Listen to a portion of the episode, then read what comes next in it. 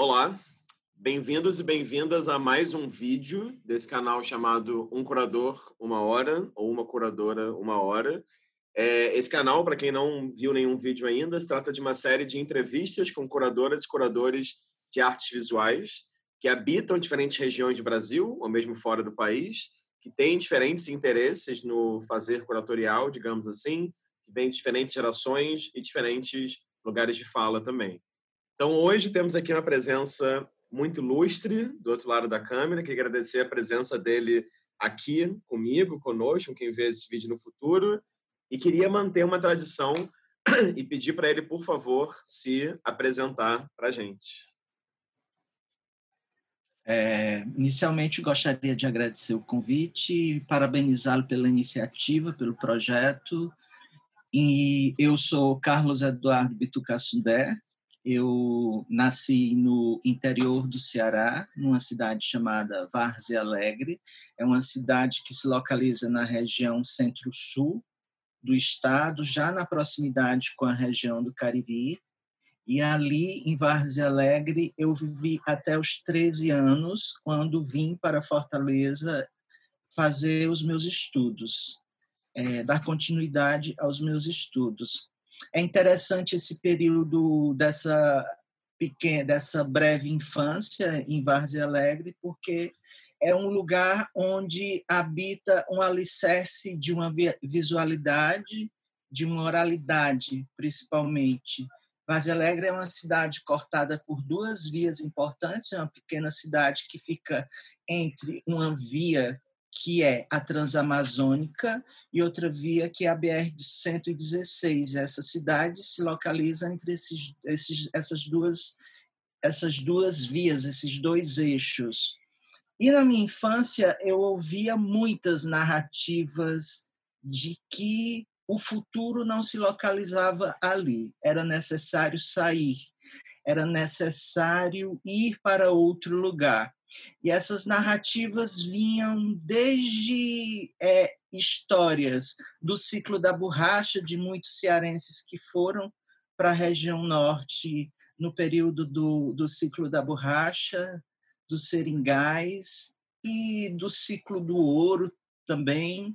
Então tinha muita, é, muitas dessas narrativas que que me eram muito particulares nesse sentido de de, de uma memória muito forte em relação a isso.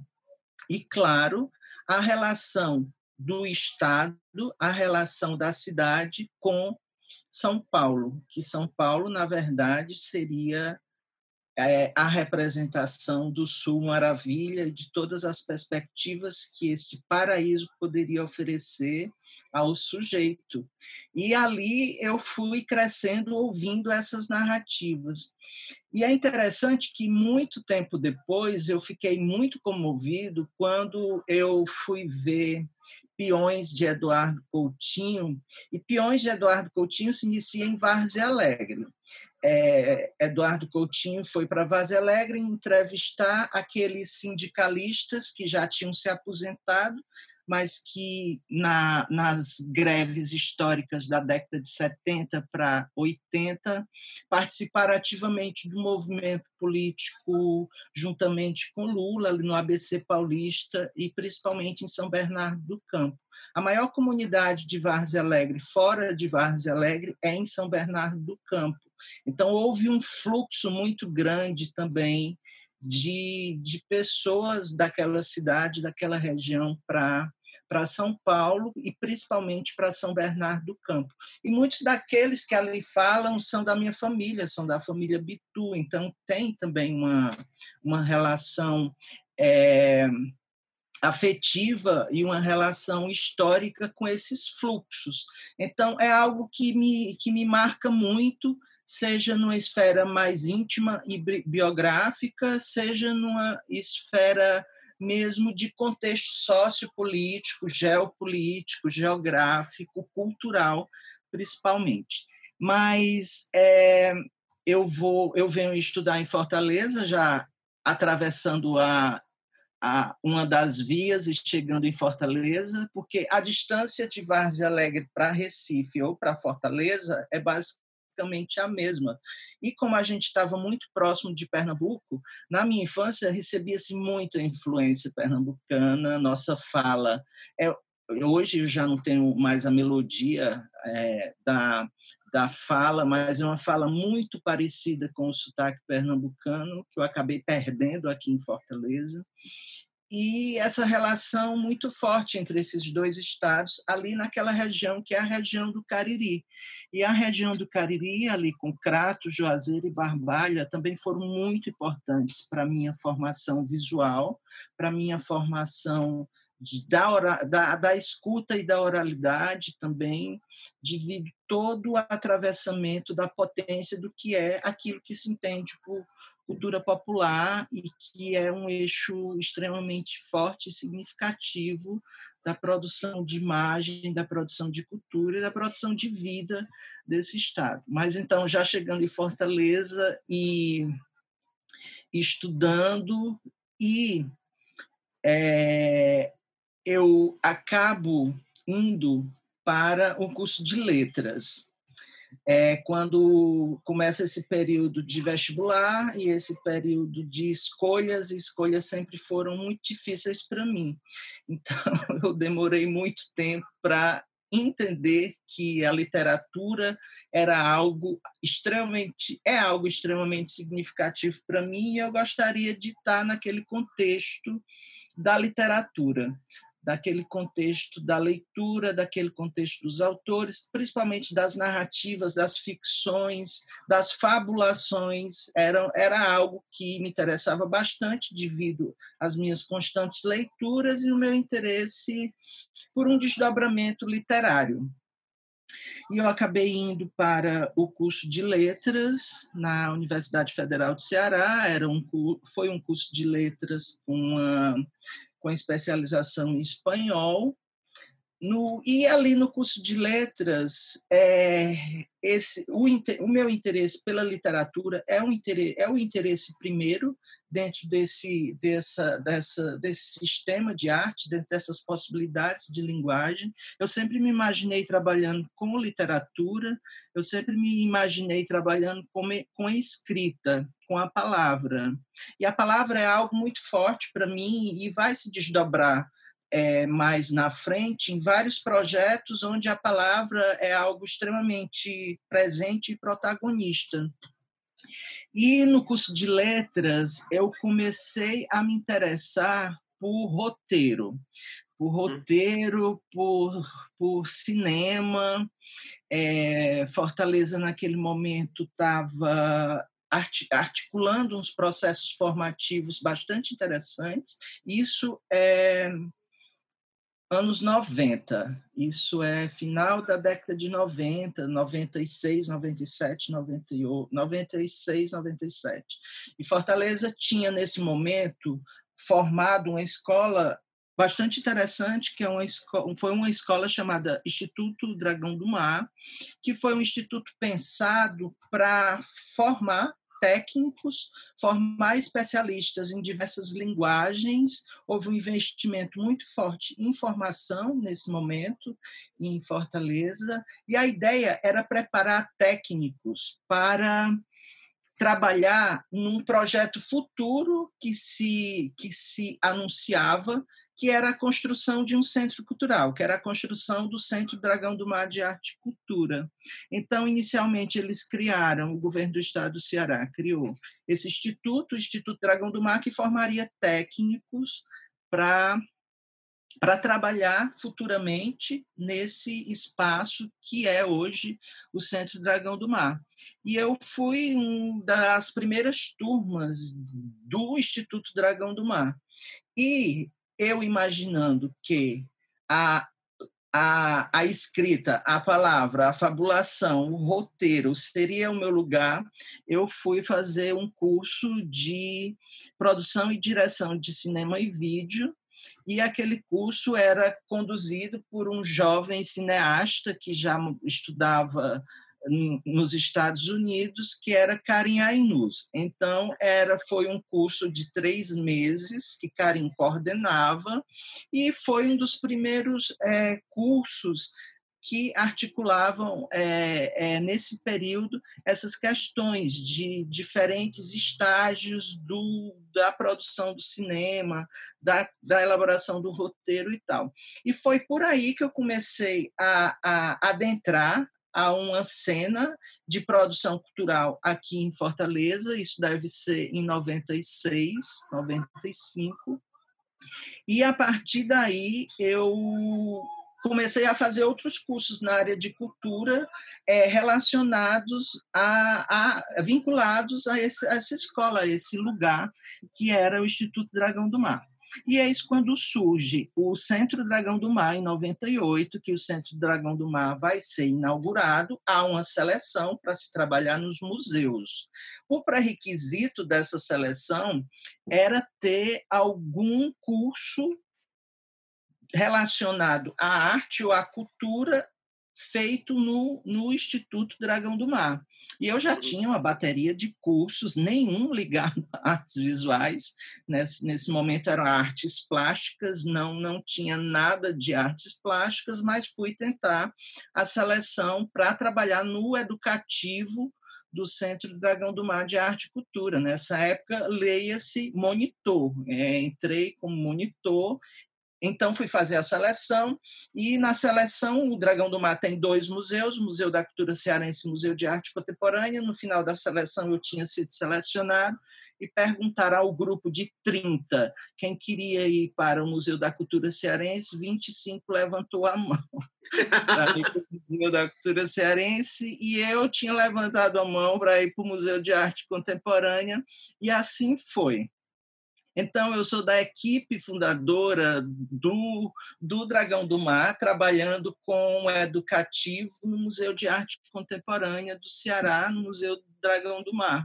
E, para mim, aquele espaço foi um espaço extremamente importante, porque foi um espaço é um espaço absolutamente formativo, na radicalidade máxima da palavra, porque eu entrei ali como um educador, um educador extremamente curioso e, principalmente, tentando conhecer a, o vocabulário, é, tentando entender o posicionamento do corpo diante de tudo aquilo, o posicionamento do desejo diante de tudo aquilo, porque eu não conhecia absolutamente nada é, de especificidade de natureza de museu. Então, foi um lugar muito importante para mim, porque eu pude começar o espaço estava começando e naquele momento a gente estava todo mundo aprendendo junto a tentar elaborar um, um, é, programas e elaborar é, estruturas dentro daquela, daquele espaço que fossem possíveis. E o museu, é, eu trabalhei como educador durante dois anos, nesse, nesse primeiro momento no Dragão do Mar, eu fiquei, trabalhei em diversos, em diversas exposições como educador, fazendo essa relação entre o público e o espaço. E na sequência eu fui trabalhar na reserva técnica. Uhum. Eu me destaquei, eu me destaquei o meu interesse era grande, eu era muito curioso e eu me oferecia para trabalhar nas montagens de, de quando vinha, vinham muitos projetos naquele período, era interessante porque foi um momento também de uma educação vocabular da cidade em torno de, de, várias, de vários processos, e esses processos técnicos mesmo. Então, era, foi, um, foi um momento em que se recebia muitos projetos de fora e a gente tinha muitas relações é, institucionais com montadores, com técnicos, com museólogos, e eu sempre me interessava muito por aquele habitar e aos poucos demonstrando esse interesse fui convidado para é, continuar o meu o meu trabalho é, na reserva técnica. E na reserva técnica foi um lugar onde eu me encontrei muito. Eu acho que a minha natureza é extremamente uma natureza de reserva técnica Eu gosto muito da reserva técnica, eu gosto de habitar aquela, aquele mundo, eu gosto do silêncio da reserva técnica e principalmente do convívio com os acervos. E ali eu pude pesquisar acervos, eu pude trabalhar com montagem, eu pude trabalhar com laudo técnico, eu pude fazer alguns, alguns experimentos em assistência de restauro, coisas muito básicas. Então, foi um, um período muito rico para mim, e naquele momento, na reserva técnica, a, reserva técnica do Dragão do Mar, ela condicionava três acervos: o acervo do governo do Estado do Ceará, o acervo da Pinacoteca do Estado do Ceará e o próprio acervo do Museu de Arte Contemporânea, que estava iniciando a sua política de formação de acervo e de aquisição. E, além disso, tinha um valioso, tem um valioso acervo do Museu da Cultura Popular, que é um acervo extraordinário da, da, de, de artistas populares do Ceará e do Nordeste do Brasil. Então, tive muita oportunidade dentro desses espaços de ter acesso a esses acervos, de conhecer esses acervos, de ter esses processos imersivos mais diretos em relação ao, a, aos acervos. E, nesse período, o governo estava adquirindo um grande acervo de, de estudos, de papéis do Antônio Bandeira, Uhum. E eu acredito que tenha sido um dos meus primeiros exercícios curatoriais esse trabalho com o, esse acervo do Antônio Bandeira. Eram trabalhos bem figurativos do Antônio Bandeira, então se diferenciava muito daquilo que a gente conhece do Antônio Bandeira, da abstração, da abstração lírica do Bandeira. Então, tinha muitos trabalhos figurativos, tinha muitas representações femininas e a partir desse dessa pesquisa nesse período o museu já estava sob a gestão de Ricardo Rezende. A chegada de Ricardo Rezende foi um desdobramento muito importante para o museu.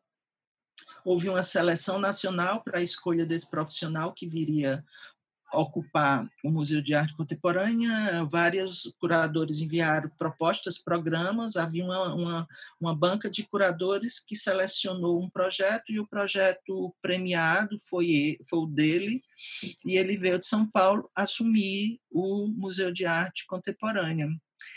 E nesse período que Ricardo já está, eu estou fazendo a assistência a Ricardo. Já não estou na reserva técnica, já estou fazendo a assistência a Ricardo. E é nesse momento em que eu me aprofundo mais na questão da pesquisa, que vai se desdobrar em exercícios curatoriais.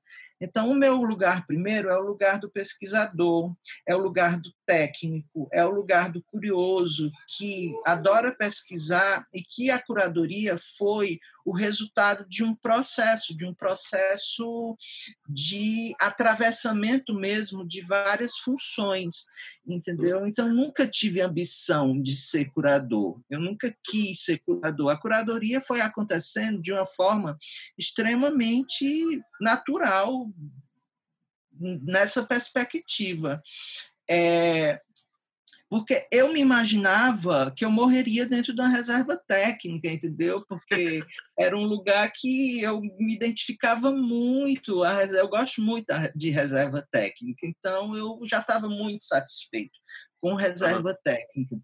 E nesse período em Fortaleza, tem um dado importante para falar, que é é, há uma movimentação importante no Brasil todo, num momento muito propício de oxigenação institucional. As instituições estão com suas políticas de editais, as instituições estão desenvolvendo seus projetos, os seus programas, os bancos com seus centros culturais iniciando. Isso é início dos anos 2000. E o Centro Cultural Banco do Nordeste foi um importante veículo para isso tudo, para essa oxigenação aqui no Nordeste. É, e em Fortaleza, principalmente. O banco havia uma política de editais muito bem articulada, que se desdobrava em ações tanto no, no interior do Estado quanto no Nordeste inteiro, e havia um centro cultural Banco do Nordeste aqui, com, com ações importantes para a formação, O, a coordenação dessas políticas é de Jaqueline Medeiros, que foi e é uma importante agente aqui no Ceará. E, através dessas políticas de editais, eu também comecei a, a desenvolver projetos e a desenvolver pesquisas e a desenvolver outros projetos que não no Dragão do Mar. Foi através dessa política de editais que eu fiz o meu primeiro projeto curatorial no, no Centro Cultural Banco Nordeste, que era uma exposição com Valéria Américo, Jared Domício e Vitor César, chamada Centro Cidades. Uhum. Então, foi através desse, desse lugar e desse momento que eu comecei a, me, a, a, estabelecer essa articulação, além da reserva técnica que eu trabalhava no, no Dragão do Mar entendeu? Então foi foi nesse nesse lugar também de, de, de, políticas muito favoráveis que que esse tempo a qual eu tive a oportunidade de, de, de transcorrer é, eu consegui também essa, essas possibilidades de, de me articular em outros lugares em outras instituições Ótimo, Bitu. É, vou te chamar de Bitu durante a entrevista, posso? Não, Claro. Posso, tá bom. Ótima essa apresentação, assim, longa e ao mesmo tempo foi bom que você já pontuou várias coisas que a gente perguntar no começo. A gente perguntar justamente sobre isso. Mas, enfim, para começar, agradecer o seu tempo, disponibilidade e interesse estar aqui. Muito bom ver essa trajetória desde Vargas Alegre até a mudança para Fortaleza, até essa primeira experiência do Dragão do Mar, desde o do surgimento e o museu, e a relação com a reserva também. Estou é, pensando aqui por onde que eu caminho agora, mas eu acho que já que você falou de centro-cidades dessa exposição do Antônio Bandeira, essas duas foram em 2006, eu queria já é, dar prosseguimento a isso aqui e fazer uma pergunta sobre um outro projeto que você faz em 2007, que é o do Leonilson 50 anos. Então, eu queria te perguntar como que foi esse seu encontro com a produção do Leonilson, visto que, claro, você também cursou letras e me parece muito claro no seu percurso também esse interesse seu por artistas que trabalham com essa relação entre imagem e palavra, né? Então, eu queria que você falasse um pouco como que deu é, seu encontro com a produção dele que gerou não só essa exposição em 2007, como também o seu mestrado sobre Leon Nilson na UFMG, e é um mestrado super bacana, eu consegui achar na internet uma cópia dele. Então, você analisa muitas coisas que eu mesmo não tinha parado para olhar, enfim, com calma, como os diários, depois vai desembocar na exposição do Itaú, que você faz com o Ricardo em 2011, e depois desemboca ainda no Leonilson Inflamável em 2014. E é curioso que, quando eu vejo seus projetos de curadorias coletivas, a gente já vai falar sobre eles mais para frente, muitas vezes o Leonilson também aparece ali, né? ou com uma imagem, ou com uma frase no texto curatorial.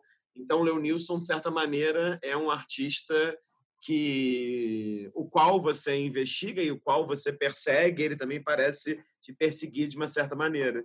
Eu queria que você falasse um pouco sobre esse seu encontro existencial, digamos assim, com a obra do Leonilson. É, nesse, nesse momento inicial em Fortaleza, havia um espaço também muito importante para a discussão de arte, para o exercício de arte em diversas linguagens, que foi o Alpendre. E no Alpendre havia um grupo de estudo de, em artes que era coordenado por Eduardo Frota, a qual várias pessoas passaram por lá e tiveram essa possibilidade de troca no Alpendre.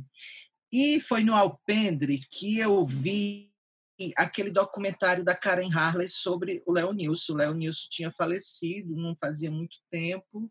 Eu, eu conhecia pouco o Léo Nilson e eu fiquei extremamente impressionado com, com o vídeo, é, com o Oceano Inteiro para nadar. É, acho que é esse o título. Me é. perdoe se, se, se não se, se me falha a memória. Mas é, eu fiquei extremamente encantado com o, o documentário e eu comecei a prestar mais atenção a Leonilson a partir desse, desse momento. E eu tive a oportunidade de um momento que foi muito significativo para mim, que foi o seguinte: teve a mostra do redescobrimento em São Paulo aquela coisa, eu não vi lá em São Paulo montada, mas acompanhava pela internet os desdobramentos daquele projeto. E isso que chega um recorte dessa exposição no Dragão do Mar. Esse recorte do, é, do, da Mostra do Redescobrimento iria ocupar os dois museus do Dragão do Mar, tanto o Museu da Cultura Cearense quanto o, o Museu de Arte Contemporânea. E eu estou trabalhando nesse período na reserva técnica e quando chega os projetos expográficos e tal, eu vejo que vai ter uma sala especial do Leonilson dentro da, da mostra. E eu já fiquei muito curioso e com muita expectativa de trabalhar ali na, na, naquele, naquela sala que havia um recorte de obras do Leonilson. E eis que chega o período da montagem e eu estou fazendo a assistência à museóloga e trabalhando nos laudos técnicos junto com ela. E a gente vai montar, a, vai, vai coordenar a abertura das caixas, a, a fazer os laudos técnicos, a tirar as obras de dentro das caixas e coordenar a montagem, junto com a, o pessoal que veio de São Paulo e a curadoria e tal. E para mim foi muito impactante aquele, aquele contato inicial com a obra do Leonilson. Ali naquele momento eu tive a primeira oportunidade de conhecer Nicinha, que é a irmã do Leonilson e a presidente do projeto Leonilson, e eu lembro que Nicinha ficou muito impressionada com a minha disposição e o meu desejo em torno, em torno da, da, da obra do Leonilson, tanto que ela me dá um livro, o livro da Sobre a obra do Leonilson ali, e a partir daquele contato da, com o livro também eu pude é, é, adentrar mais a obra do artista. Mas foi muito impactante abrir a caixa de Léo não consegue mudar o mundo, tirar aquela aquela obra da caixa, aquela a, a, é um, aquele verdadeiro santo sudário do Leonilson e, e, participar de todo aquele processo mais íntimo de, de, que, de que é fazer um laudo, que é todo um processo de anatomia que você faz com muita com muita delicadeza e com muito cuidado em torno da obra de um artista. Então, esse foi o meu primeiro contato mais íntimo com a obra do Leonilson, foi fazendo esse processo, esse trabalho técnico em torno dessa, dessa, desse recorte de exposição. Eu lembro até hoje as obras que estavam naquela sala, é, e, e, principalmente daquela obra, de Léo não consegue mudar o mundo e do impacto que, que aquele trabalho teve para comigo naquele momento. Então, a partir dali, eu, eu, eu fiquei bastante entusiasmado com o trabalho do Léo Nilson, mais ainda, e fui pesquisar Léo Nilson. Claro que naquele momento se tinha muita dificuldade, principalmente para mim, que nunca, que sou de uma de um lugar que é um lugar que eu tive que ir desbravando meu meu espaço. Não, não venho de uma família com grana que podia é, me, me possibilitar é, algumas, alguns devaneios, alguns desejos. Então, tinha que trabalhar para sobreviver e tinha que ir encontrando possibilidades de, de ir trazendo questões que me interessavam dentro do meu trabalho. E naquele após esse primeiro contato com o Leon Nilson, eu aprovei um projeto no edital da prefeitura daqui de pesquisa em torno da relação da, da, da, da imagem da palavra na obra do Leon Nilson, e esse projeto foi o embrião do que se transformou o meu projeto de, de mestrado que eu aplico para a UFMG mais à frente. Mas voltando um instantinho nessa exposição do Léo 50, é, é quando Leonilson completa 50 anos. Com a chegada de Ricardo Rezende do Museu de Arte Contemporânea, houve uma aproximação do MAC com o projeto Leonilson, através de Ricardo, que trabalhava na coordenação do projeto juntamente com Nicinha, e houve uma, é, uma política de tentativa e de efetivação de trazer obras do Leonilson para de São Paulo para Fortaleza em doação da família Bezerra Dias, que é a família do Leonilson. Então, nesse momento, se estruturou esse processo de doação. A família doou, se eu não me engano, 15 ou 16 obras do Leonilson. É um, é um núcleo importante que o Ceará tem de obras do Leonilson e que foi doado pela família nesse momento, na época da gestão de Ricardo Rezende. Quando essas obras chegam em Fortaleza, eu apresento essas doações nessa, nessa, nessa sala e que, como o Leonil estava completando 50 anos naquele momento, a gente chamou de L50. Então, foi um contato mais já é, voltado para para a relação curatorial com o Leonilson, talvez tenha, é, foi o meu primeiro exercício curatorial em torno da obra do Leonilson, e nesse momento eu já estava articulando esse projeto de, de pesquisa na obra do Leonilson, nessa questão da relação imagem-palavra, que eu aplico na sequência para o FMG e vou desenvolver essa pesquisa lá em Belo Horizonte. Uhum. Agora, deixa eu, já que, já que a gente está falando sobre o Leonilson, deixa eu bagunçar um pouco mais aqui a linha do tempo e deixa eu perguntar, então, pedir para você contar um pouco sobre as suas outras experiências em pensar projetos sobre ele, né? Então, claro, tem o Leonilson sobre o peso dos meus amores, 2011, no Itaú Cultural, em 2012, na Fundação Iberê Camargo, e teve o Inflamável em 2014. A exposição, enfim, nenhuma das duas exposições eu vi, nenhuma das três exposições, né? Porque a do Iberê, certamente, pelo que eu vi de foto, era uma outra montagem, mas muitas pessoas me falaram em diversos momentos da vida sobre essa exposição do Itaú. É, de que foi muito marcante, a questão da tipografia, então, eu queria que você contasse um pouco, assim, como é que foi o processo de conceber essa exposição é, nessa parceria também com, com o Ricardo Rezende, porque eu também tenho a impressão, e você me corri se eu estiver falando alguma bobagem, que talvez tenha sido uma, um, um primeiro projeto curatorial seu muito grande, digamos assim, e fora do Nordeste, né, já no Sudeste do Brasil, em São Paulo, né? Como você falou aí antes, o Sul Maravilha, né, que você a sua infância toda ficou ouvindo. E, claro, apresentando um artista que é, é cearense, só que também tinha migrado para São Paulo, né, que é o Leonilson. Eu queria que você falasse um pouco assim dessas experiências, como é que foi para você, enquanto curador também, estar tá nesse lugar entre São Paulo e o, e o Ceará. É, antes de falar do Leonilson, eu tenho que falar um pouquinho, um pouquinho antes e falar sobre o programa Rumos, a quarta edição do programa Rumos, eu acredito que em 2008, não lembro bem.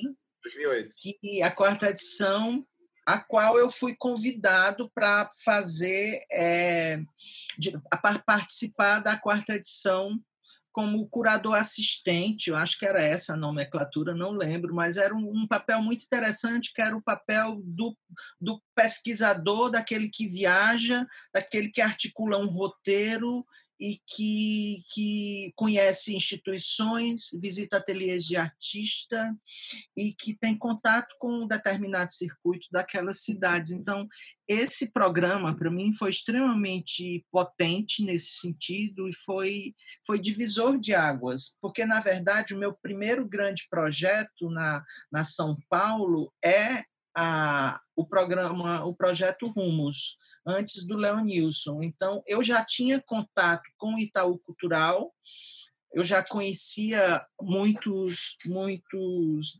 é, gerentes do Itaú, porque quando eu trabalhava no MAC, no Dragão do Mar, a gente recebia muitos projetos do Itaú Cultural, inclusive outras edições do programa Rumos, do projeto Rumos. Então, eu já tinha contato com algumas com alguns gerentes, diretores do Itaú naquele momento, eles já conheciam meu, minha pesquisa inicial em torno de diversas questões que eu vinha desenvolvendo aqui em Fortaleza, E a partir disso surge o convite de fazer a, a, o mapeamento de cinco estados do Nordeste.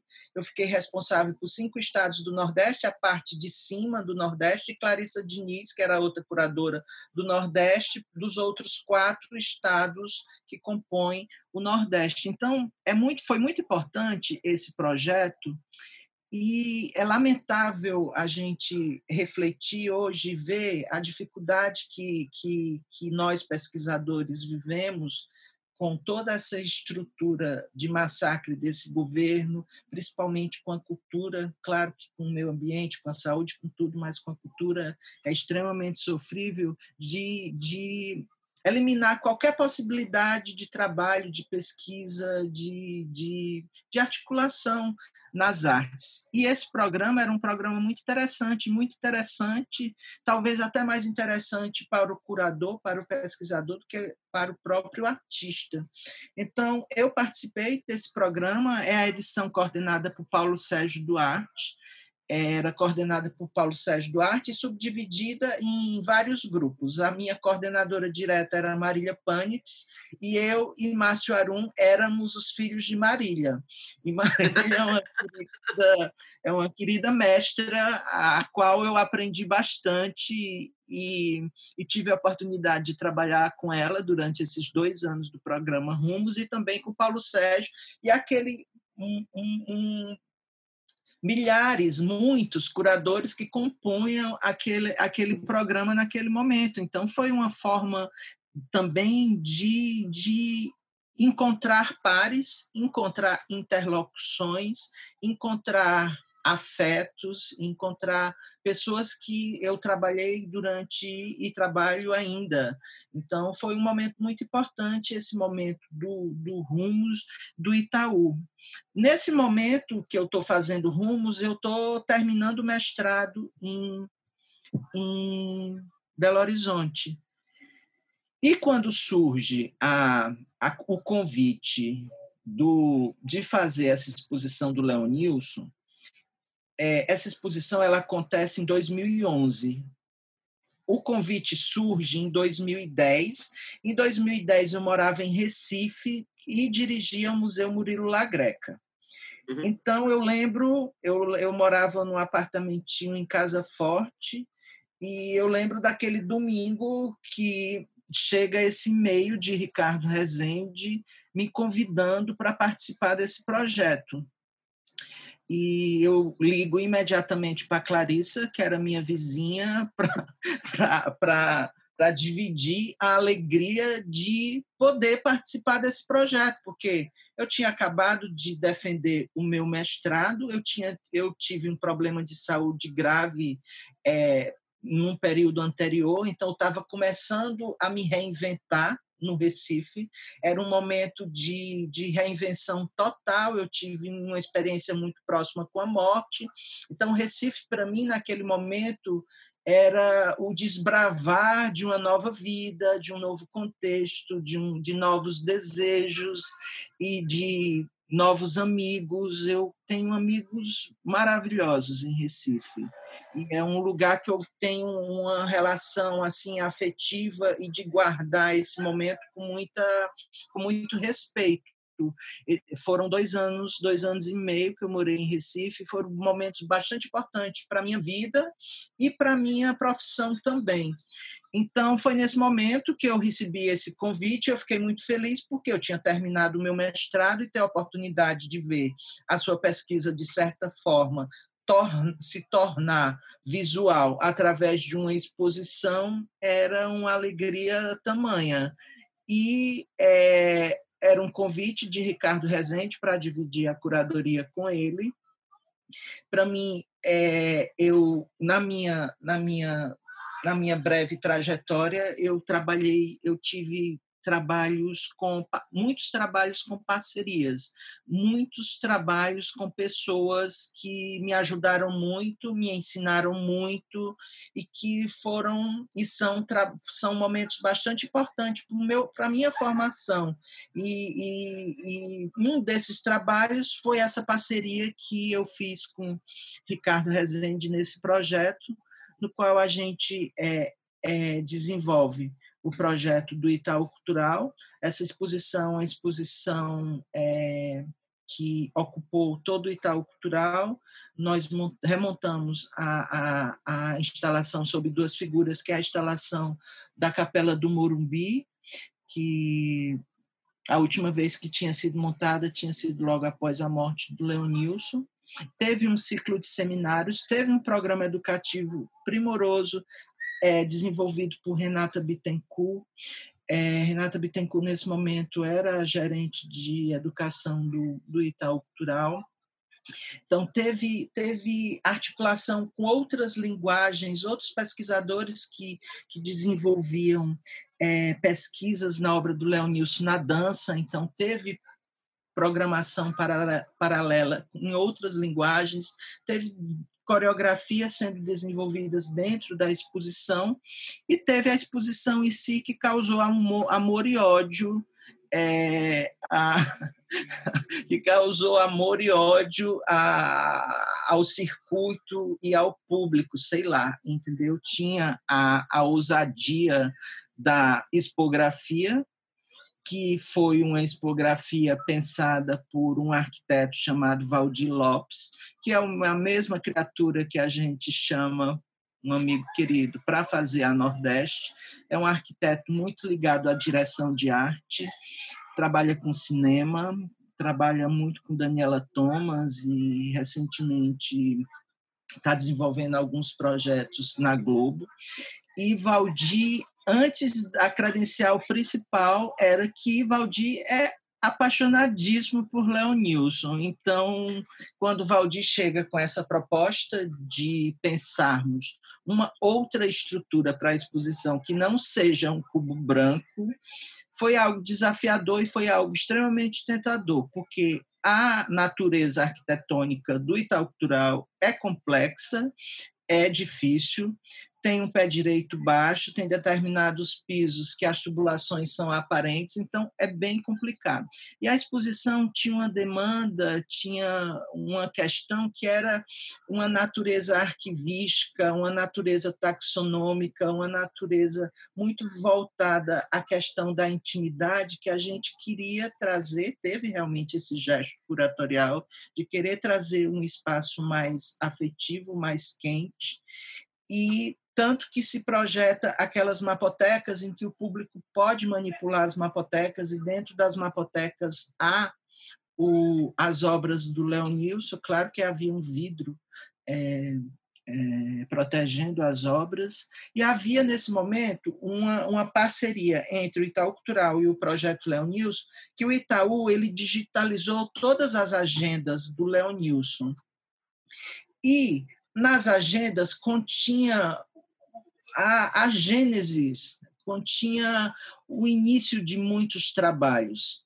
Na, nas agendas continha o, muito do cotidiano do Leonilson, do, da característica taxonômica de coletando tickets de cinema, é, de coletando referências de tipos de viagens que ele fazia, hotéis que ele ficava. Tem alguns, algumas agendas que você consegue fazer um mapeamento por onde ele passou, o que ele comeu, é, o que ele viu. Então, são para a pesquisa dessa relação entre vida e arte, dessas questões taxonômicas, as agendas são matérias é, são materiais extremamente sofisticados, porque ali também continha a gênese dos trabalhos e muitos escritos com uma potência literária também bastante é, aguçada, bastante forte. Então, são e ali naquele, naquele projeto a gente conseguiu apresentar essas agendas digitalizadas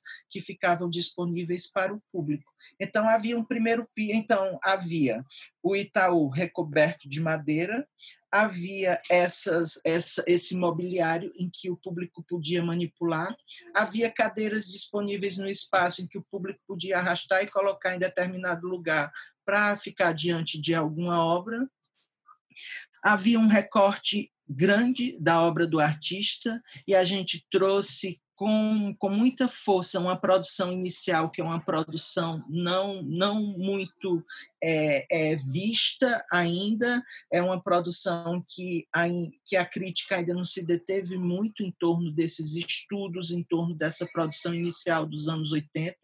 Havia um recorte generoso em torno disso, nós, o Léo Nilson ele teve é, é, ele fez parcerias de trabalho com alguns artistas, dentre eles esse alemão Albert Riem, que ele conhece na 18ª Bienal, e, e, juntamente com Albert ele produz trabalhos em colaboração na Alemanha. E a, através dessa exposição a gente pôde trazer alguns um trabalho que eles fizeram em colaboração e a gente resolveu aproximar também a produção de Albert da produção do Leonilson. Então, o segundo piso ele era composto pela coleção de Albert, que Albert tinha do Leonilson, que nunca tinha sido mostrada aqui no Brasil, que veio da Alemanha, uma grande instalação que o Leonilson fez em parceria com Albert, e também trabalhos de Albert, que tinham uma, aproximação poética com, com o trabalho do Leonilson. Então, aquele segundo piso era composto por isso, e o terceiro piso era um piso onde o pé direito é mais alto do Itaú e que a gente agrupou a produção dos últimos anos do Leonilson. Então a exposição foi dividida dessa forma. Havia uma faixa vermelha, uma faixa azul que percorria é, os três pisos da exposição e terminava no trabalho o Desejo é um Lago Azul, um trabalho que pertence ao acervo do MoMA, que a gente conseguiu trazer para esse projeto. Então, havia essa faixa e essa faixa foi muito comentada, essa faixa foi muito criticada, essa faixa foi muito discutida. Mas é isso, é necessário sair do cubo branco também, com todo é, respeito ao cubo branco, com todo respeito a, a, a São Paulo, que tanto gosta de um cubo branco. Ótimo. E tu, deixa eu fazer uma pergunta, então, já que você está falando aí sobre. Deixa eu pensar como é que. Por onde eu começo agora? Já que você está falando aí sobre o Cubo Branco, queria que você falasse sobre um outro projeto que você fez é, na sequência com Clarissa Diniz, e queria também confirmar essa informação que você e Clarissa se conheceram nessa edição do Rumos, não foi? É, a, gente se, a gente se falava por e-mail, mas nunca tinha se se encontrado. Nessa época, Clarissa era casada com Rodrigo e eu já era próximo de Rodrigo, mas a gente não tinha ainda se encontrado. Nessa, nessa edição do Rumos, é, eu conheço é, Clarissa, que fazia parte, e a qual eu fiquei muito próximo, Márcio Arum, Gabriela Mota, Janaína Melo, Guilherme. É, então, era um grupo grande, tinha Armando Queiroz também, é, de, de pesquisadores, curadores e artistas que compunham aquela equipe. Tá. Então, é, eu, a nossa aproximação inicia em 2008. Ótimo. Então, eu queria que você contasse um pouquinho sobre esse projeto que é o Metrô de Superfície, que sempre a Clarissa fala desse projeto comigo. Ela fala, não, esse título é muito doido, eu não sei, Metrô de Superfície. Ela sempre fica brincando com ela mesma sobre a questão do título.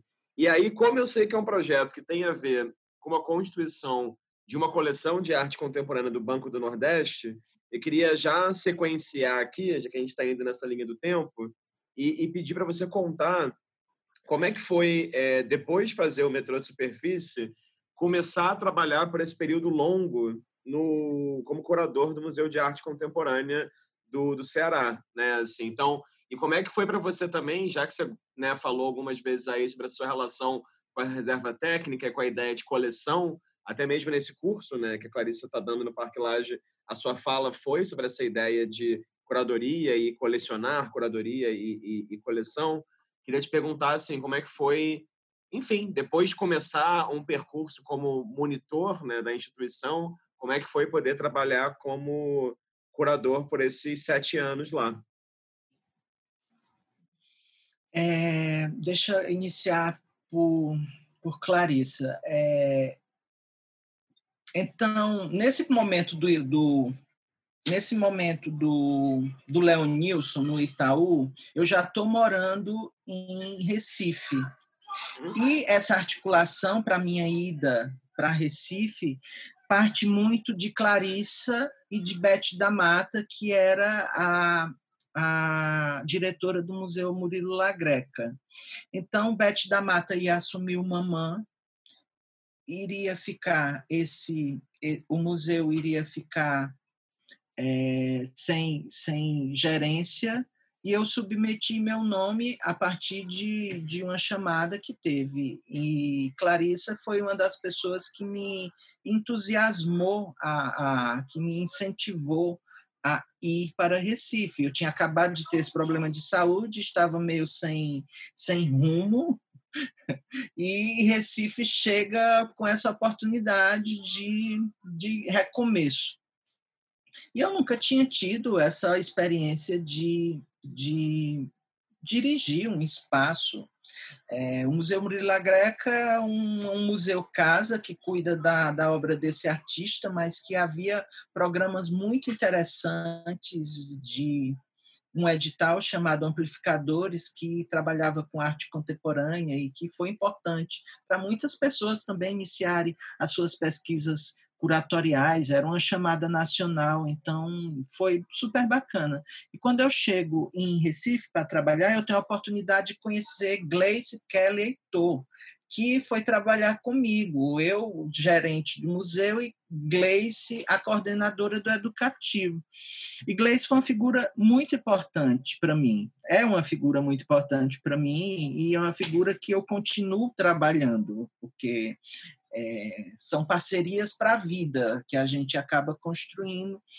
E foi muito importante essa aproximação com Gleice, a, a, a, firmeza de Gleice diante de muitas fragilidades minhas. Então, é, foi muito importante esse momento no, no Recife, esse momento de conhecer mais a produção pernambucana com muita proximidade. Todo mundo morava lá naquele momento, então, Jonatas, Cristiano Lenhar, Bárbara Wagner, Bruno Vilela, Rodrigo Braga, Kilian Glasner e vários, e vários outros outros, morávamos próximos, nos frequentávamos, então era muito muito oxigenada aquela aquele convívio no Pernambuco. É, e, e naquele momento é, que eu estava em Recife, essa aproximação com Clarissa se, se, é, se consolidou mais ainda. Nós, nós desenvolvemos uma parceria de trabalho muito forte, uma amizade muito forte, um, uma, talvez nem amizade possa definir a, a, nossa a nossa parceria e foi muito importante esse contato com Clarissa. Clarissa, 10 anos mais nova do que eu, com energia absurda que transbordava o rio Capibaribe e me contagiava. Então era, foi, muito, foi muito importante, naquele meu momento de muita fragilidade, ter essa, essa imersão no furacão Clarissa.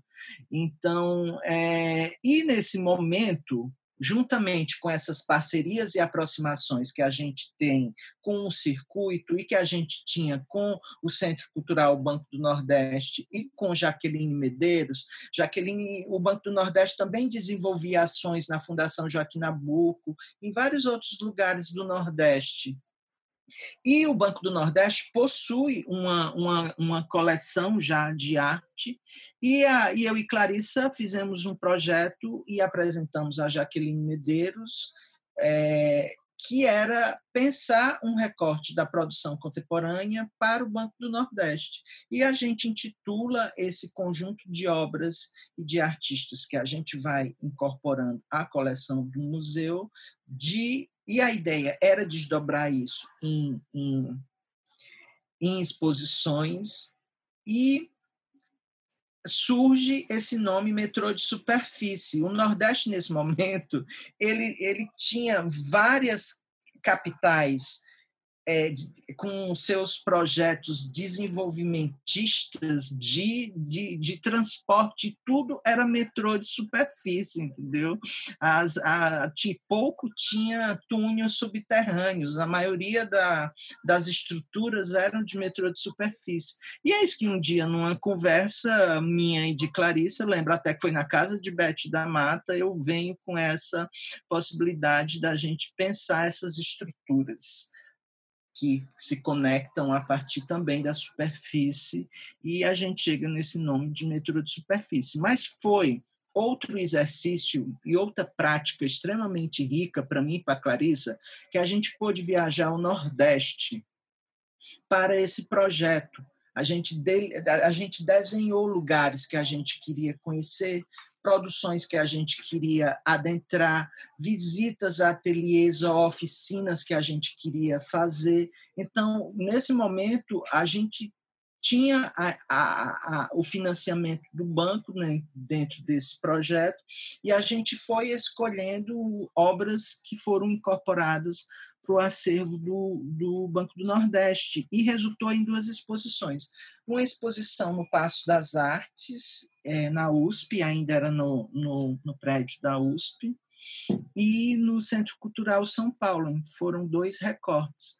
Depois eu apresentei uma parte desse acervo numa exposição que eu fiz com Jaqueline no Museu de Arte Contemporânea, mas bem depois. Então, foi uma, uma forma é, também, assim como rumos, que nós tivemos de, de deslocamento, que nós tivemos a possibilidade dessa, dessa questão de ir de encontro ao lugar, de ir de encontro à especificidade do lugar, de ir de encontro ao artista. E para pesquisador isso é fundamental. É lamentável hoje que a gente não tenha mais essa possibilidade. É, nem pensando nessa na dimensão da pandemia, mas pensando mesmo nessas políticas todas que nos últimos anos somos tomados. É, então esse projeto ele decorre muito da articulação de Jaqueline Medeiros no Centro Cultural Banco do Nordeste na, na, na, na, na construção desse recorte contemporâneo para para a a coleção, que já era uma coleção que existia. Recentemente saiu um, um livro da coleção toda, que foi organizado por Marcelo Campos e que tem o, o, o, as obras que, que esse, esse, esse projeto é, selecionou e incorporou ao, ao, ao acervo. A outra pergunta já era sobre. Era sobre, era sobre o, o, o, seu, esse seu período como curador do Museu de Arte Contemporânea do, do Ceará. Né? Como é que era para você assim isso de você é, que começou como parte do educativo do museu, né, como monitor, de repente, muitos anos depois, está agora trabalhando no lugar de curador. Então, assim, eu até vou adicionar um outro elemento aqui. Você trabalhou não só como curador do MAC, mas também, é, eu acho que o termo correto seria esse, né, como o gerente, o diretor de artes visuais do, do laboratório do Porto Iracema. Eu queria que você comentasse assim, como é que porque claro, eu eu tive no Ceará pela primeira vez nesse momento que você estava já. Na verdade, acho que não, foi 2012, na verdade, a primeira vez que eu que eu, que eu fui a, a, a Fortaleza, mas eu acompanhei virtualmente, assim, muita programação das chamadas abertas para, enfim, para artistas jovens e desse desse processo de troca, né, entre artistas do Ceará e curadores e profissionais das artes visuais de outras regiões do Brasil, então, eu queria que você falasse um pouco, assim, como é que foi esse momento, essa gestão né, sua, no próprio Ceará, e também como esse organizador da parte de artes visuais do, do Porto Iracema. É, antes de, de, de retornar para o MAC, é, eu eu sempre quis viajar, eu sempre quis desbravar outros mundos. Então, quando eu saio do Museu Murilo La Greca de, de Recife, é, eu já estou querendo desenvolver uma pesquisa de doutorado. E é, o artista que naquela época era igual ao arrebatamento que Leonilson tinha causado comigo na época do mestrado era Félix Gonzalez Torres. E eu queria muito pesquisar Félix Gonzalez Torres e eu estava pesquisando é, a transição dos 70 para o 80, a chegada da AIDS na cena de Nova York, Peter Ujá, David Varnovic, e Félix era, uma grande, era um grande desejo de, de pesquisa, e eu sempre fui e sou fascinado pelo trabalho de Félix. E eu saio do Museu Murilo Greca e vou passar uma temporada em Nova York para pesquisar para pesquisar Félix, pegar a bibliografia de Félix, ver em alguns acervos, é, exposições que estavam expostos ao trabalho, tentar me articular de alguma forma para desenvolver um projeto. Eu passo quatro meses em Nova York, é, pensando na vida e pesquisando Félix, e, e, foi um período bastante importante nessa questão de, de repertório, de ver, de, de ter contato com, com outras produções e tal. E quando eu volto, eu aplico um projeto de, de, de doutorado na USP e passo nesse, nesse doutorado. E eu iniciei esse doutorado na USP, foi uma, uma um, foi bem complexo esse período que eu passei na USP, foi um momento difícil. É, eu cheguei a finalizar as minhas disciplinas na USP, e quando eu fiz uma cadeira apenas na EBA, é, e as outras duas eram três disciplinas você tinha que constar na, na, na grade curricular do, do doutorado. Eu sempre sonhei, talvez por esse delírio de São Paulo, em ser estudante da USP, e talvez eu, eu atropelei etapas e fui para um lugar que eu imaginava que eu me encontraria, mas é, eu fiz essas disciplinas essa disciplina na EBA, as outras duas eu fui para antropologia e para psicologia.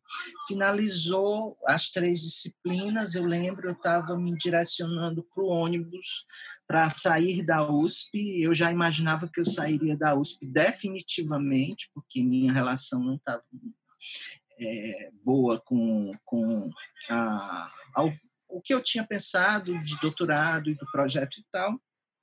E o telefone toca e é o dragão do mar é, especulando, perguntando se, se eu tinha interesse de, de vir à Fortaleza para uma reunião presencial sobre a possibilidade de um trabalho em Fortaleza. E eu já ia para Fortaleza para passar férias e me reinventar também nesse período, porque eu não sabia para onde eu ia depois daquele dessa etapa de USP. E é isso que surge o convite de voltar para Fortaleza, de assumir a curadoria do Museu de Arte Contemporânea, mas o que me deu mais tesão naquele momento era o projeto de uma escola em formação em artes, que ainda estava sendo finalizado, e que eu também, juntamente com a curadoria, eu é, faria parte da, da coordenação do Laboratório de Artes Visuais da Escola Porto Iracema. Então, não pensei duas vezes de dizer sim e de voltar para Fortaleza, de assumir esse, o, o Museu de Arte Contemporânea com todas as suas dificuldades, são inúmeras, e também de desbravar esse novo lugar, que é um lugar que sempre eu tive muito desejo de atuar, que é o lugar da educação. Então, foram, eu passei cinco anos, eu fui da, da equipe fundadora também da escola, pensei juntamente com com a coordenação, com a direção, essas políticas em torno do laboratório. A escola é dividida em três níveis é, formativos: são cursos básicos, são cursos técnicos e os laboratórios. A escola abrange cinco linguagens, que é música, teatro, dança, artes visuais e cinema. E é, foi um, é um espaço importante para a cidade por dar essa possibilidade de, de contatos, de trocas, de interlocuções. Então, é, a minha volta foi nesse, nesse lugar, foi nesse lugar de, de novamente me reinventar e eu passo sete anos na, acho que sete ou oito, não sei, oito anos na, na curadoria do MAC. Eu já estava me preparando para sair desde o ano passado e efetivamente eu me desliguei do MAC em janeiro desse ano, antes da pandemia.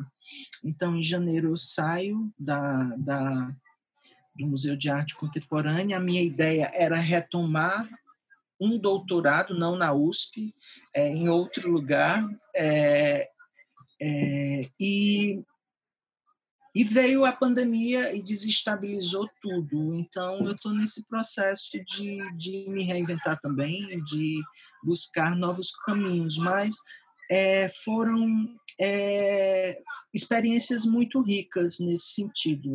Foram experiências difíceis, porque você sabe, você trabalha com gestão e a dificuldade que é gerir esses espaços com os orçamentos muito limitados, com as equipes muito pequenas e com todas as dificuldades de infraestrutura. Então, e, e em alguns lugares essas dificuldades são acentuadas.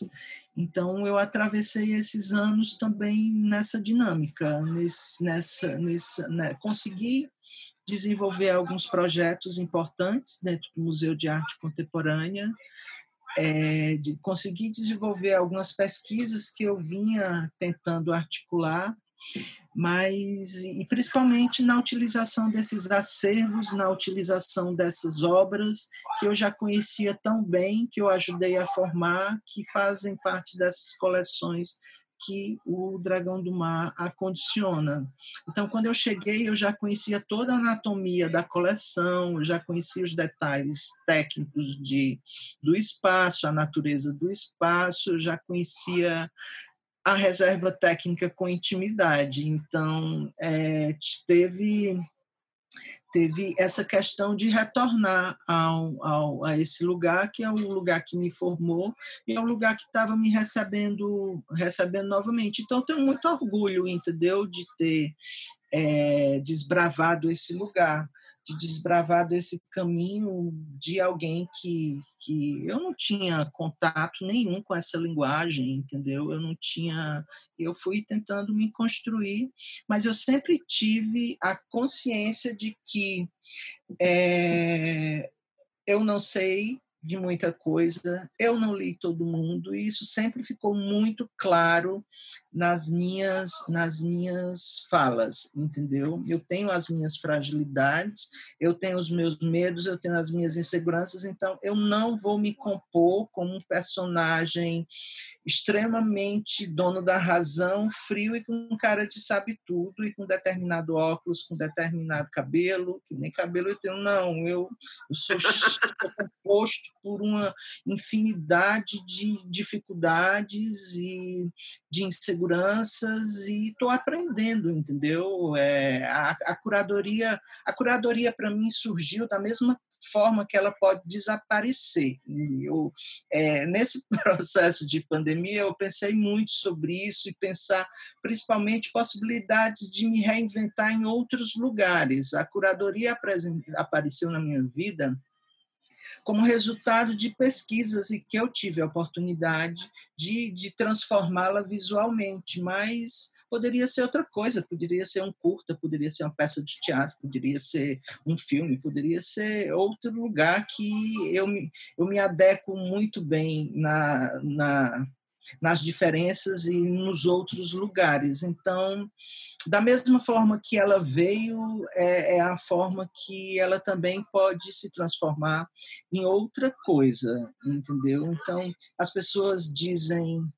Mas você é curador, você já fez tanta exposição? É, eu fiz muitas exposições mesmo, até me assusto quando vou fazer essa, essa essa, essa contabilidade, mas foram exercícios de tanta dificuldade, foram exercícios assim. É, eu fiz, claro, esses grandes projetos que tem todas essas estruturas que a gente conhece, mas também fiz muito projeto onde você assume todos os papéis, você sabe, você assume tudo para que a coisa funcione, para que a coisa é, se apresente bem. Não estou reclamando dessa, dessa dinâmica. É uma dinâmica que você morre de aprender, você, você cresce bastante, você cria capilaridade. No entanto, você ficar nessa dinâmica, é, replicando eternamente essa dinâmica, se torna uma poética do sacrifício que é complexo. E nesse Brasil que a gente atravessa, poética do sacrifício,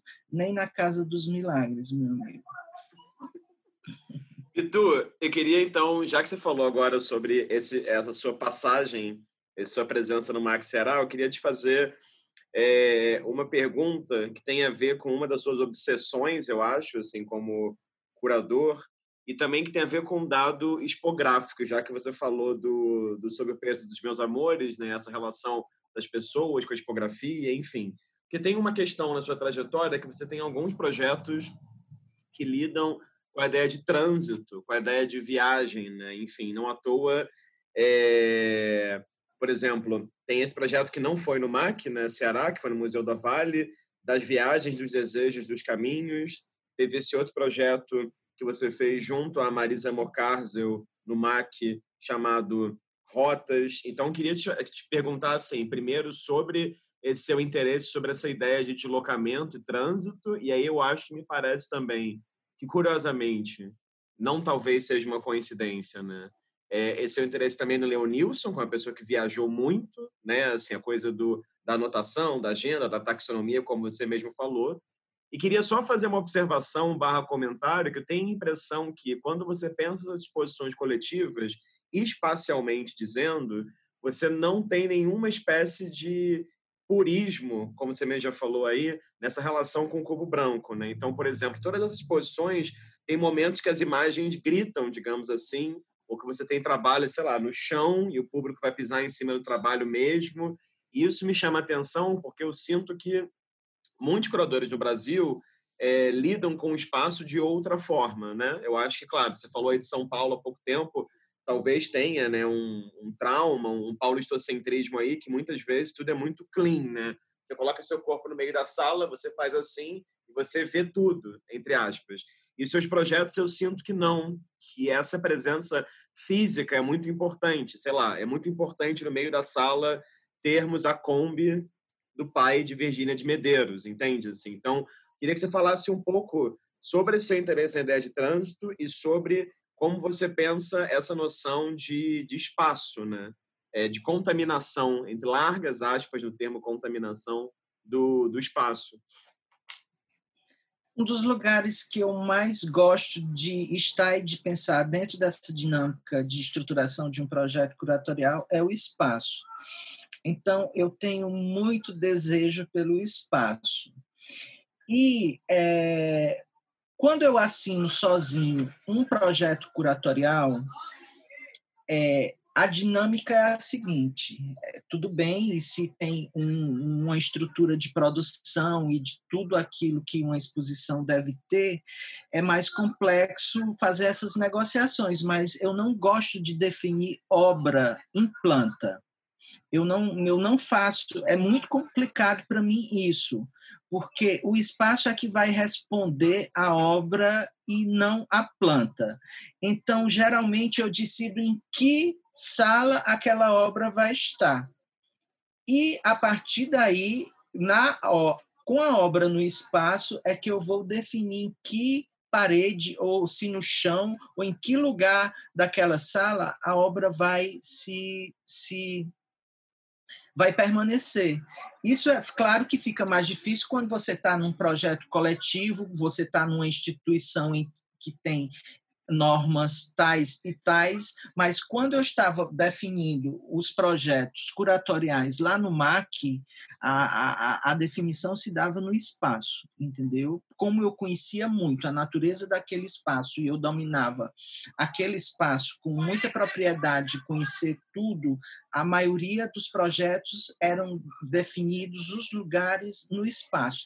Então, eu fiz esse primeiro projeto. Quando eu chego no MAC, a primeira exposição assim maior que eu faço é, é, Rotas, Desvios e Outros Ciclos, essa exposição que eu faço em parceria com Marisa Mocasio, que é, Marisa, nesse momento, é a curadora da Casa das Onze Janelas e eu utilizo muito o acervo da Casa das Onze Janelas, é, acervo esse que ela coordenava no momento. E Marisa é uma figura que eu tenho um carinho imenso e que a gente já trabalhou em outra, já esteve junto em outros trabalhos. Ela participou do logo na sequência do Laboratório de Artes Visuais e é uma figura que há uma fluidez na troca muito interessante. Esse projeto foi um projeto que discutia essa relação entre o Norte e o Nordeste, evidenciando é, três, três estados e três produções, que era o Ceará, o, o Piauí e o Pará, e eu utilizei a Transamazônica como essa linha que cruza os três, os três estados. Então, é, foi uma exposição, um projeto que eu gostei muito de pensar espacialmente, porque o projeto era composto por pequenas individuais dentro da coletiva. Então, a exposição iniciava com três salas de Efraim Almeida, depois vinha uma sala grande com um trabalho é, que foi que demorou bastante para ser é, composto é, do Davi Cury, então tinha uma grande escultura de Eduardo Frota, então eram recortes grandes que iam compondo essa essa, essa coletiva através de pequenas individuais. No piso inferior do museu tinha é, uma sala com muitos trabalhos de Orlando Maneschi, uma sala, duas salas com muitos, um recorte grande de vídeos e de objetos de, de oh, é, ah, gente, como é que eu esqueço? Armando Queiroz, como meu amigo querido, como eu me baralhei aqui no, nos Orlandos e nos Armandos. e então, e nesse, nesse projeto teve uma sala que eu construí um museu, um cinema dentro de uma sala do museu e que exibia durante o período que estava aberto o, o museu sete sessões de Viajo Porque Preciso, Volto Porque Te Amo, de Karim Ainuz e Marcelo Gomes. Porque foi um filme extremamente divisor de águas para mim. É um filme muito marcante e meio que eu fiquei meio obsessivo por aquele, por aquele filme. Tanto que eu convenço Karim a, e Marcelo a pensar um slideshow da, do processo de pesquisa, do processo de viagem para a composição daquele filme, e eles transformam os arquivos do processo de pesquisa num trabalho para exposição que eu faço na Vale, na sequência das viagens dos desejos dos caminhos. Então, é, é, esse meu, esse meu, esse meu, esses meus processos curatoriais são muito cheios de obsessões e Viajo é, foi um dos filmes que, que mais me marcaram. Eu lembro que eu estava fazendo o processo de pesquisa para o filme, pro, para a composição da coleção do projeto Metrô de Superfície, quando eu e Clarissa estamos em Fortaleza e está passando esse filme no Dragão do Mar, a gente foi ver e quando eu vi eu fiquei muito arrebatado e eu tinha certeza que eu ia trabalhar com aquele filme em algum momento. Então, essa exposição é uma exposição importante, é, Rotas, Desvios e Outros Ciclos, porque tem essa composição também, essa composição de apresentar esses recortes maiores dos artistas dentro dessa, dessa, dessa exposição maior. E, essa, e esse tipo de, de, de de, de composição, elas vão permanecer com muita fluidez em outros projetos curatoriais. Então, essas três exposições são exposições muito importantes nesse conjunto maior de exposições, mas eu, eu as entendo como uma exposição só, ou como um exercício de reescrita. Essa questão da obsessão por reescrever é muito presente também no meu processo. Então, rotas, desvios e outros ciclos, das viagens, dos desejos, dos, dos caminhos. E Carneiro são exposições que discutem de, de, de, lugares diferentes essas questões todas de trânsito, fluxo, deslocamento, de desejo, desejo de ir, desejo de voltar, território de saudade, a relação entre o norte e o nordeste, os ciclos econômicos que compuseram essas mobilidades todas, como o ciclo do couro, como o ouro, a borracha, o algodão. Então, toda essa dinâmica vai compondo essas ramificações e essas, é, é, é, esses processos que se encontram e se afastam também. Então, foram processos muito, muito ricos dentro dessa, desse, desse conjunto de questões que eu ando abordando, não sei até quando. A Nordeste também não deixa de ser resultado de, desse fluxo também então, são, são questões que vêm com, com, muita, com muita presença dentro desses projetos.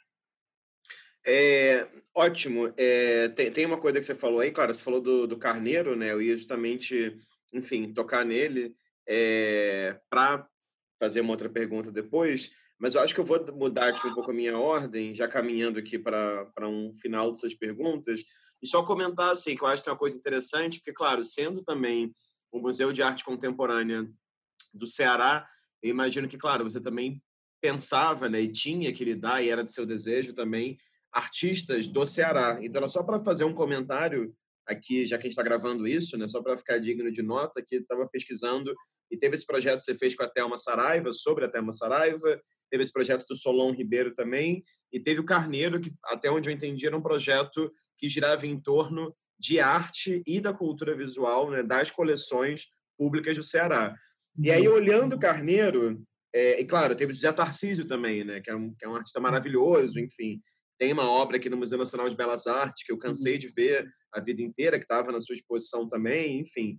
E daí, é, como também a gente não tem tempo de falar de todos esses projetos, queria só jogar eles assim no ar e ver se você comentava, porque é, é, muito diferente, eu imagino, né, o processo, enfim, imagino não, eu sei que o processo de pensar uma pequena retrospectiva, uma pequena mostra antológica de um artista né, único, né, uma individual, assim, é uma coisa, e outra é algo como Carneiro, que você amarra ali, coisas são estímulos muito diferentes. Então, eu queria que você falasse um pouco, assim, dessa diferença de, de desafio, né, de pesquisa, e é, queria também te perguntar, já que você já soltou aí essa, essa lembrança necessária, você depois falasse um pouco do processo de A Nordeste, porque eu tenho a impressão, olhando o Carneiro, e depois de entrevistar também tanto Clarissa Diniz quanto Marcelo Campos, né, seus comparsas nessa exposição, é, tenho a impressão, olhando a, o, as suas imagens de exposição, Bito, que o Carneiro me parece ser um prenúncio do A Nordeste, de certa maneira, assim, quanto a a mistura de elementos, né? Enfim, falei demais, mas era só para você comentar essa diferença da individual para a coletiva e, que, e se comentar também um pouco sobre a Nordeste. É, Carneiro é um projeto muito importante para mim, é um, é um projeto muito biográfico. É um projeto que fala muito, não deixa de falar de mim. Às vezes até me assustava quando, quando estava no espaço, porque de certa forma também eu estava ali presente. É, Carneiro vem da música do Ednardo e do Augusto Pontes, que diz assim: Se amanhã der carneiro, carneiro, carneiro, vou-me embora daqui para o Rio de Janeiro.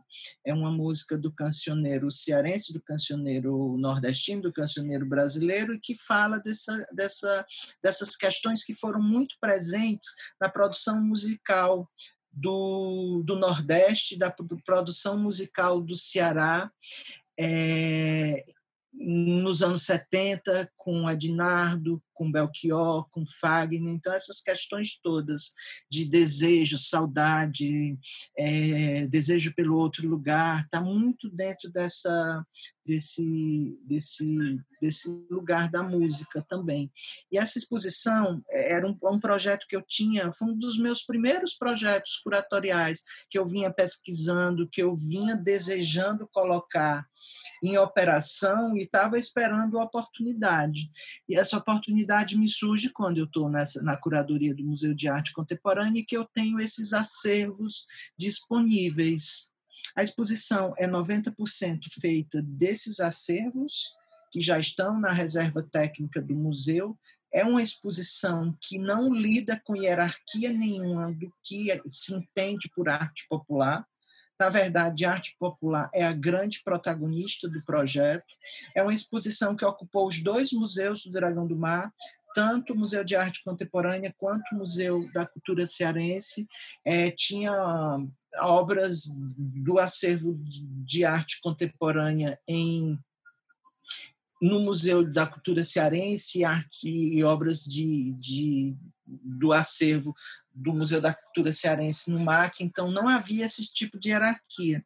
É, eu tive a assistência desse nesse projeto de Ana Cecília Soares e Azid Jorge, que me ajudaram na, no processo de articular esse, essa grande exposição.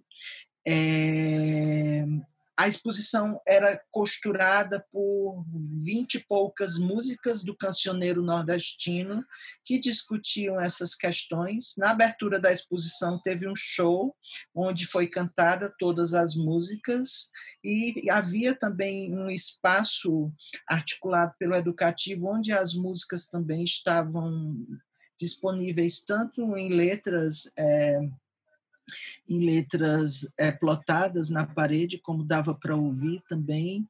E era esse conjunto de, de obras que também ia se articulando nessa construção de pequenas individuais menores até, porque era uma, era uma, foi uma exposição grande mesmo, que ocupou esses dois espaços, mas alguns artistas eu ainda pude dar um espaço de fazer pequenas individuais dentro da exposição, como é o caso de Thelma Saraiva, como é o caso de Eusébio Slukovic, havia uma sala especial de Letícia Parente, que André Parente generosamente nos cede os trabalhos e nos cede os projetores, então a dinâmica é assim que vai se construindo. Karim Ainus tinha acabado de, de estrear Praia do Futuro, e eu trabalhava com Karim no Porto Iracema das Artes, que ele era o coordenador do laboratório de cinema.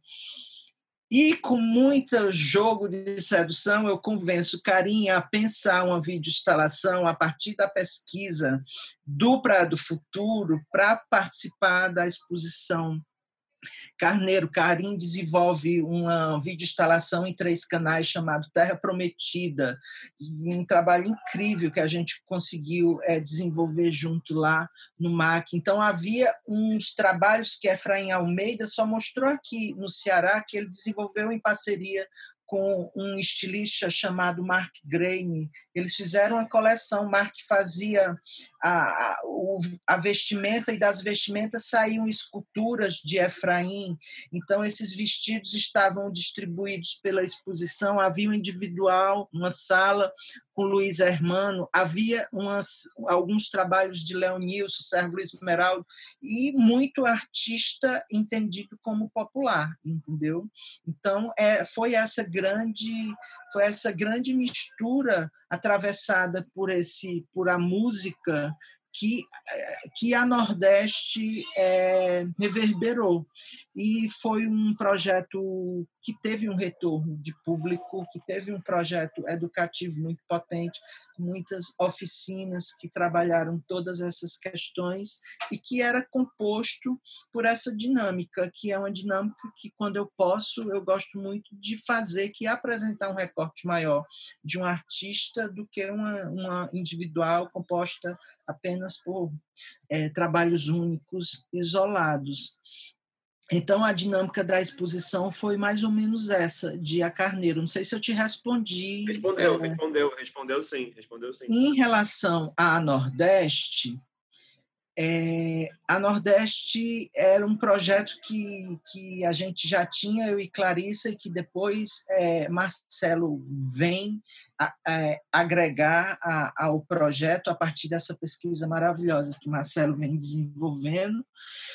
E a Nordeste é resultado de é resultado de 20 anos de trabalho e de pesquisa nesses acervos e de trânsito por diversos e diferentes lugares. Então, eu lembro que na abertura de A Nordeste, uma pessoa se aproxima de mim e diz assim: Nossa, mas vocês conseguiram fazer isso em tão pouco tempo, né? Queria entender é esse processo que se dá tão rápido. E eu, eu disse: Não, mas isso não é um processo de uma pesquisa de um ano que a gente vem efetivamente trabalhando nessa, nessa exposição. É, um, é o resultado de uma pesquisa de muitos anos. É, é resultado dessas todas essas exposições que eu fiz de alguma forma, tem algum pedaço delas, projetos de Clarissa, projetos de Marcelo. Então, foi a confluência dessas três pesquisas em torno do Nordeste. Tem o, texto de Yuri Firmeza como, como é, start para a gente pensar essa questão de, de posição e contraposição. No entanto, um dado muito sofisticado do, do processo de Nordeste é esse desbravamento da paisagem nordestina em 2018, no ano em que o Brasil está se transformando, no ano em que o Brasil está prestes a cometer um, um uma grande ruptura. E, e, e, a gente viu tudo isso atravessando o Nordeste a gente viu tudo isso na pele, a gente sentiu, a gente estava viajando antes da eleição, a gente estava viajando depois da eleição e a gente estava viajando quando o resultado se efetiva. E aquilo foi muito forte, porque uma exposição e, e, uma ruptura política daquela já e o que tudo aquilo representou para nós pesquisadores e para os artistas que nós que que era que, que o nosso grupo é, acoplava, que nosso grupo trazia, o conjunto de artistas, como se dá essa apresentação num cubo branco, entendeu? Eu gostaria muito de, de, de, de que, que me respondessem como você é totalmente afetado por uma estrutura, por uma realidade, você é totalmente contaminado por uma, por uma devastidão que se anuncia, e você vai apresentar de uma forma simétrica, silenciosa e totalmente articulada é, com a, a, o eixo Nova York, São Paulo, Berlim, Sinceramente, eu acho que não. Eu acho que modos de fazer são modos de experimentação e são modos de fazer diferente. Então, havia sim o gesto curatorial de apostar noutra forma de apresentar o conjunto. Havia sim trazer de novo Valdir Lopes, nosso querido amigo lá da, da exposição do Léo News, para pensar com a gente, nordestino de Alagoas, que conhece muito do movimento do que é o Nordeste, de trazer de trazer um pouco dessa experiência do que foi transitar por esse lugar nesse momento. Então a ideia era havia oito núcleos que compunham a exposição Futuro, Decolonialidade, Trabalho, Cidade, Natureza, Insurgências, Linguagem e Desejo. E a ideia é que cada um desses lugares pudessem ser acessados pelo público, não havia uma indicação lógica. A indicação era do delírio, era do labirinto mesmo, era de se perder entendeu? Então tinha todas essas questões que a exposição trazia realmente do incômodo, da vertigem. E o Nordeste, naquele momento, totalmente saindo dessa lógica conservadora que foi engessado, reacionária, e totalmente numa dinâmica progressista. O Nordeste era totalmente vermelho em, em, relação ao resto do Brasil, que era totalmente verde ou azul, sei lá, entendeu? Então, havia uma dinâmica que foi a dinâmica da gente ter sido muito contaminado né, nesse processo de atravessamento geográfico mesmo e de encontros com lugares incríveis como é, é, as possibilidades das viagens que nós fizemos e dos contatos que nós tivemos as possibilidades de, de adentrar a mundos tão especiais e tão ricos quanto foram esses mundos que, que a gente pôde é, é, adentrar mesmo. E claro que isso a gente já conhecia de certa forma, porque a gente já vinha trabalhando e transitando com, com essa produção. E, e claro que é um projeto que, que, infelizmente, não havia espaço para colocar tudo aquilo que a gente gostaria de colocar porque é, é, quando a gente começou a desenhar o projeto, a gente foi, juro, na tentativa de fazer um projeto com um número, não, não um número tão grande de artistas e tal, mas as coisas vão acontecendo e a gente vai tomando uma nova natureza e tentando construir é, algo diferente. Então, esse projeto resulta muito desse lugar, desse lugar que foi o que foi visto em 2018 e claro com alguns requintes expográficos que, claro, que vai incomodar, e incomoda, e as pessoas xingam, e sei lá o quê, e reclamam, outras pessoas adoram, e, e, e nossa, me chamam tanto para falar sobre, sobre expografia devido a esses meus dois projetos, mas eu não tenho questão com o cubo branco, eu faço projeto também em cubo branco. É, é, eu, eu, alguns projetos são perfeitos para cubo branco, entendeu? Então, é, não tenho essa, essa, eu não faço só projeto que não, não cabe dentro de um cubo branco, não, mas eu gostaria também de ter a possibilidade de exercitar outras formas de fazer uma exposição. Não vai agradar X e Y, mas é, é tudo muito ordenado entre a instituição, entre os artistas e entre a curadoria. Não é uma imposição, é um fazer junto, é um, um diálogo, é uma conversa. Ninguém está impondo absolutamente nada. É, Bitu fez uma coisa aqui é, inovadora, digamos, eu, eu adorei. É, Bitu trouxe é, uma música. Queria que você explicasse, Bitu, é, por que, que você escolheu uma música, e justamente essa, claro. E, e não sei, você falou para a gente focar na letra dela, né? Então vou deixar a letra aqui, enfim. E aí fica à é, vontade. Essa, quando você me quando você me pediu imagens, me, eu fiquei muito apavorado é, em relação a pensar em imagem. É, esse processo da pandemia está um, tá sendo um processo de muito esvaziamento, de muita desintoxicação. E quando você me pediu imagem, eu fiquei em crise sem saber o que trazer. É, e eu decidi trazer uma música, e essa música que é, é bastante significativa para mim e é bastante significativa para o projeto que eu desenvolvi, que é a música Carneiro. Essa música que eu já falei até um pouco dela, que é uma música de Augusto Pontes e de Adinardo, e que fala desse desejo pelo outro lugar, fala desse sonho de sair do Ceará mesmo que seja ganhando no bicho e ir embora para o Rio de Janeiro e também de toda essa essa esse fluxo que que, que há nessa nessa nessa questão do desejo mesmo, né? Que é o desejo de ir, mas sempre existe aquele vínculo e aquele desejo, aquele lugar mesmo do território da saudade da volta.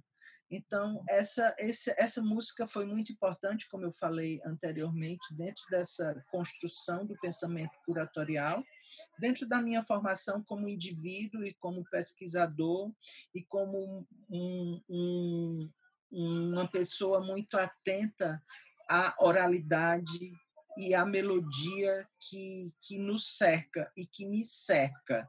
Então, o Carneiro vem muito desse lugar, do lugar afetivo, do lugar que é meu, e do lugar que é do outro também, do lugar daquele que um dia desejou sair do seu lugar, imaginando que o seu lugar jamais poderia lhe, lhe favorecer ou lhe fornecer é, é, uma possibilidade de sobrevivência com dignidade e desejar estar no outro lugar como se o outro lugar fosse esse lugar que provesse isso e que muitas vezes, na maioria das vezes, não é. Então, eu trouxe mais essa referência da produção do Ednardo, da produção do Augusto Pontes e da, da, do atravessamento potente que a produção deles trazem para pensar todas essas questões aqui na cultura cearense, na cultura nordestina, e que eu tive a oportunidade, como já falei, de transformar todos esses resíduos, todas é, essas referências nesses projetos que não se localiza, como eu falei, apenas na exposição Carneiro, se localiza em outros projetos que eu tive a oportunidade de, de desenvolver nesses últimos anos. Ótimo, ótimo, muito bom. Só não vou colocar a música aqui, como estava explicando para o Bitu antes. Não, as porque... pessoas procuram depois. não, e sempre que eu toco a música, o microfone da pessoa não Trava. funciona. Mas eu acho que foi que é interessante na medida de que, claro, enfim, ninguém ninguém propôs isso ainda aqui. Eu acho que foi muito bem pensado. Queria, inclusive, antes de fazer a pergunta surpresa, fazer uma pergunta que eu tinha até anotado aqui, e aí você falou agora, eu percebi que eu me esqueci de te perguntar. É porque você fala muito, muito mesmo, na palavra desejo. E você usa muito o verbo desejar na sua fala. E é interessante também que cada curador que eu entrevisto, eu percebo que as pessoas, com frequência, na sua própria oratória e retórica, né, muitas vezes se pautam em verbos específicos. Eu queria te fazer essa pergunta, talvez pareça meio absurda, mas qual, que, qual a importância do desejo para você? Né? O que, que é esse, esse esse desejo, né? Que até é um dos títulos, né? Compõe um dos títulos das curadorias que, que você fez. Ai, é, para mim é, é, é, a vitalidade de querer continuar, entendeu? É a vitalidade de, de querer desdobrar em outras coisas, é meio que um caleidoscópio mesmo de, de ir transformando algo em várias outras coisas. Então, quando eu falo em desejo, eu falo realmente dessa força que vai catapultando para o outro lugar, para o outro instante, para o outro momento, para outra pessoa. Então, é, talvez esse momento que a gente atravesse seja um momento de, de esvaziamento de algum desejo devido todas as, as dificuldades que a gente vem enfrentando com a pandemia, que a gente vem enfrentando com a realidade brasileira, mas é necessário que ele habite em algum lugar para que possamos é, é, nos transformar e é, transformação eu acho que é a palavra que está logo após ao desejo nesse momento de nos transformarmos em outras coisas, porque a coisa anterior não deu certo, isso é fato. Então, vamos, vamos tentar é, é, pensar dessa forma, de que o desejo está muito carregado desse, desse lugar da transformação também. Então, essa arte, para mim, ela sempre foi muito desejada e ela sempre foi resultado de muito trabalho e de muito desejo de, de estar, de querer fazer e de, e de tentar permanecer no lugar que é um lugar extremamente difícil de habitar com a realidade brasileira. Então, talvez esse desejo que é recorrente, redundante, seja essa tentativa da permanência também, entendeu? Talvez um, um mantra. Ótimo, ótimo mantra. É, Bitu, vamos para a pergunta surpresa. Como eu estava te explicando antes, é, não, a, a pergunta surpresa é para você, pelo que a gente conversou, vai cair com uma luva. Mas a cada sete pessoas que eu entrevisto, eu mudo a pergunta. É, então está sendo o curador 55, né? Que eu, que eu entrevisto. Mais cabalístico impossível. É, a pergunta é muito simples. Digamos que você fosse convidado para fazer um projeto curatorial que é uma exposição, tá? Digamos que foi convidado para fazer uma exposição X. E aí você teria duas opções de escolha. Você poderia escolher ou um espaço cubo branco, um espaço pensado para ser para receber exposições de, de artes visuais, de arte contemporânea ou não, ou um espaço qualquer que teria que ser adaptado para realizar esse projeto de exposição. Então a pergunta é: qual dos dois espaços você escolheria a princípio e por quê? Ah, eu escolheria o espaço adaptar, entendeu? Não escolheria, porque o cubo branco, eh, de certa forma, é, é um, um, lugar onde as coisas se dão de uma forma mais estruturada, mais cartesiana, e eu preferiria ir para um lugar onde, da construção, de pensar soluções e resoluções, de pensar modos diferentes de atuar naquele espaço. Algo que, que eu, eu gostei muito de desenvolver no projeto que eu fiz no Museu da Vale, que, que, que, é, que são dois galpões grandes e que eu não uso expografia é, no, no espaço, mas eu incorporo a, a arquitetura do lugar nos trabalhos dos artistas. Então, as instalações de Jonatas, elas ocupavam, se ocupavam sobre as portas do espaço, sobre os batentes. Ela, a instalação ia incorporando a própria arquitetura. A Kombi era o divisor de, de, de, de, de um espaço, de uma temporalidade, de narrativas, da oralidade que eu queria trazer. Então, esses espaços eles me interessam muito mais. Esses espaços que não são espaços cartesianos e espaços geometricamente prontos para você colocar lá o trabalho e o trabalho é, é responder ao espaço. Eu eu eu eu me sinto mais desafiado a trabalhar nessas estruturas mais complexas de que haverá negociação entre o artista, entre a instituição e entre o arquiteto. Não é à toa que eu sou de Libra. Talvez o Itamaraty surgiu é, por questões outras, mas é, as mediações talvez funcionem. Ótimo. Vitor, queria te agradecer pelo tempo, disponibilidade, interesse. Queria dizer que foi muito bom te escutar e saber mais sua trajetória. Desde que comecei a fazer curadoria, claro, eu vi imagens de muitas coisas que você fez, não nem sempre pude visitar é, os projetos assim de exposição ou mesmo, sei lá, os, programas públicos que você organizou, teve envolvido, mas é muito bacana assim entender essa essa trajetória e como que esse desejo, né, por pesquisar e por articular projetos de diversos tipos te faz estar aí pensando e fazendo. Então, enfim, é isso. Só para expressar minha admiração, te agradecer por tudo e dizer que, claro, né, que fico curioso, e acho que quem está vendo também fica curioso em ver próximos passos, próximos projetos, próximas investigações, enfim. Então, só para te agradecer por tudo e desejar o melhor aí no futuro.